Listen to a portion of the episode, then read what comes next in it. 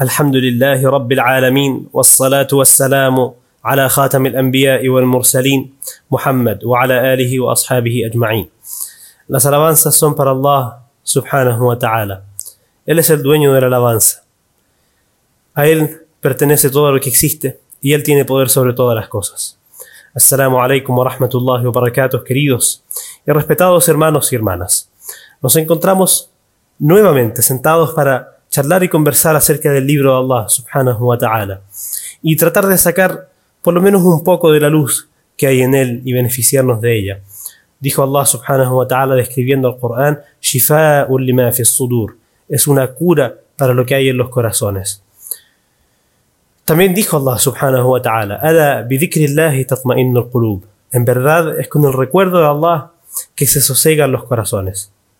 Y entre lo que se leerá hoy día en Salat al-Tarawih, en Salat al-Qiyam, dijo Allah subhanahu wa ta'ala en Surat Yunus, en el ayah 107, casi llegando al final, وإن يمسسك الله بضر فلا كاشف له إلا هو وإن يردك بخير فلا راد لفضله يصيب به من يشاء من عباده وهو الغفور الرحيم Si Allah te alcanza con una desgracia, nadie excepto Él podrá liberarte de ella. Y si te concede un bien, nadie podrá impedir que te alcance. Allah concede su gracia a quien quiere de sus siervos. Él es el absolvedor, el misericordioso. Esta es una convicción que debe tener cada creyente. Cualquier cosa que pase, buena, mala, o mejor dicho, aparentemente buena o aparentemente mala, es de parte de Allah, subhanahu wa ta'ala. Y son, es todo una prueba de parte de Allah. Y habíamos mencionado anteriormente que lo que aparentemente puede ser bueno, por ejemplo, una época de bonanza, riqueza, un trabajo con un sueldo estable, por ejemplo. Son cosas que nos pueden parecer buenas y que son buenas en realidad, pero son una prueba de parte de Allah subhanahu wa ta'ala. Si nosotros logramos pasar esa prueba, es que estas cosas realmente llegan a ser buenas. Porque si una persona, Allah subhanahu wa ta'ala, le da mucha riqueza, abundancia, una familia grande, una casa grande, un auto lujoso, pero esta persona se olvida de Allah subhanahu wa ta'ala, se vuelve arrogante y olvida su salah, olvida a su Señor prácticamente, ¿cierto? Pasan a ser todas estas cosas una desgracia enorme para esta persona. Y si una persona le es descubierta una enfermedad o está pasando por un momento de pobreza, un momento de inestabilidad económica, pero su corazón está conectado con Allah subhanahu wa ta'ala y sabe que todo está en las manos de Allah, pasan a ser estas cosas o estas calamidades, entre comillas, pasan a ser una bendición para él, porque borran sus pecados, elevan su, su rango en el Jannah y lo hacen ser una persona más querida por Allah. Pero volviendo al tema de la convicción, esa tiene que ser la convicción del creyente. Todo cuanto me acontece es de parte de Allah subhanahu wa ta'ala. Vivimos en un momento donde la gente ama atribuirse a sí mismo el éxito, el éxito y especialmente el éxito material. Todo lo que tengo es por mi esfuerzo, por mi sudor. Yo lo conseguí, mi conocimiento, mi inteligencia. Y esto se vive mucho hoy en día y especialmente se ha visto mucho crecer este pensamiento entre los jóvenes. Pero eh, aplica para todo el mundo. Entonces todo lo que me acontece es de parte de Allah subhanahu wa ta'ala. Puedo ser muy inteligente, muy emprendedor entre comillas, muy fuerte, muy decidido, muy entusiasmado, disciplinado, y aún así lo que está escrito es lo que me va a llegar. Lo que Allah subhanahu wa ta'ala permite que me llegue es lo que me va a llegar. Y puedo ser una persona muy eh, floja, ¿cierto? Muy perezosa, o poco inteligente, o una persona incluso mala, pero puedo tener mucho de este dunya. Y es porque Allah subhanahu wa ta'ala decidió probarme con lo que me dio. Nada es por nuestro o, meramente por nuestro sacrificio. Y es verdad que Allah nos ordenó sacrificarnos, nos ordenó trabajar, nos ordenó utilizar nuestro raciocinio, nuestros recursos.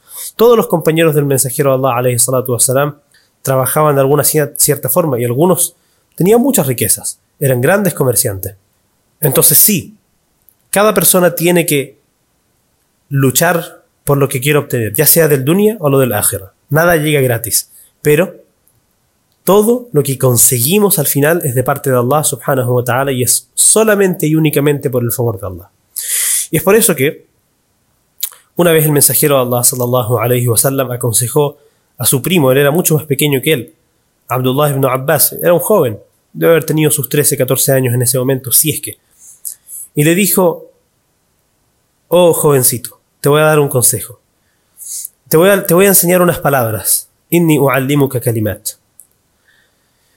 Y entre las palabras que les dijo, para no alargar esto, le dijo, وَاعْلَمْ أن الأمة لو اجتمعت على أن ينفعوك بشيء لن ينفعوك إلا بشيء قد كتبه الله لك.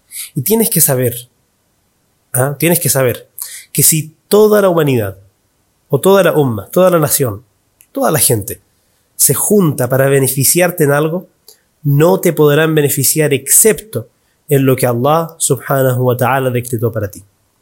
واعلم أن الأمة لو اجتمعت على أن يضروك بشيء لن يضروك إلا بشيء قد كتبه الله عليك رفعت الأقلام وجفت الصحف. Y tienes que saber también que si toda la umma, toda la gente, toda la nación se junta para perjudicarte en algo, no te perjudicarán excepto en algo que Allah subhanahu wa ta'ala haya decretado en contra de ti. Rufi'at al-aqlam, las plumas o los, los lápices, las plumas se han levantado y las hojas se han secado. Es decir, está todo escrito. Entonces, mis queridos y respetados hermanos y hermanas, esta es una convicción que tiene que tener cada creyente. Y esto nos ayuda a no enojarnos por lo malo que pasa, ¿cierto? A no desesperarnos por las calamidades. Sabemos que está todo en manos de Allah subhanahu wa ta'ala. Él es el que nos probó y Él es el único que puede resolverlo.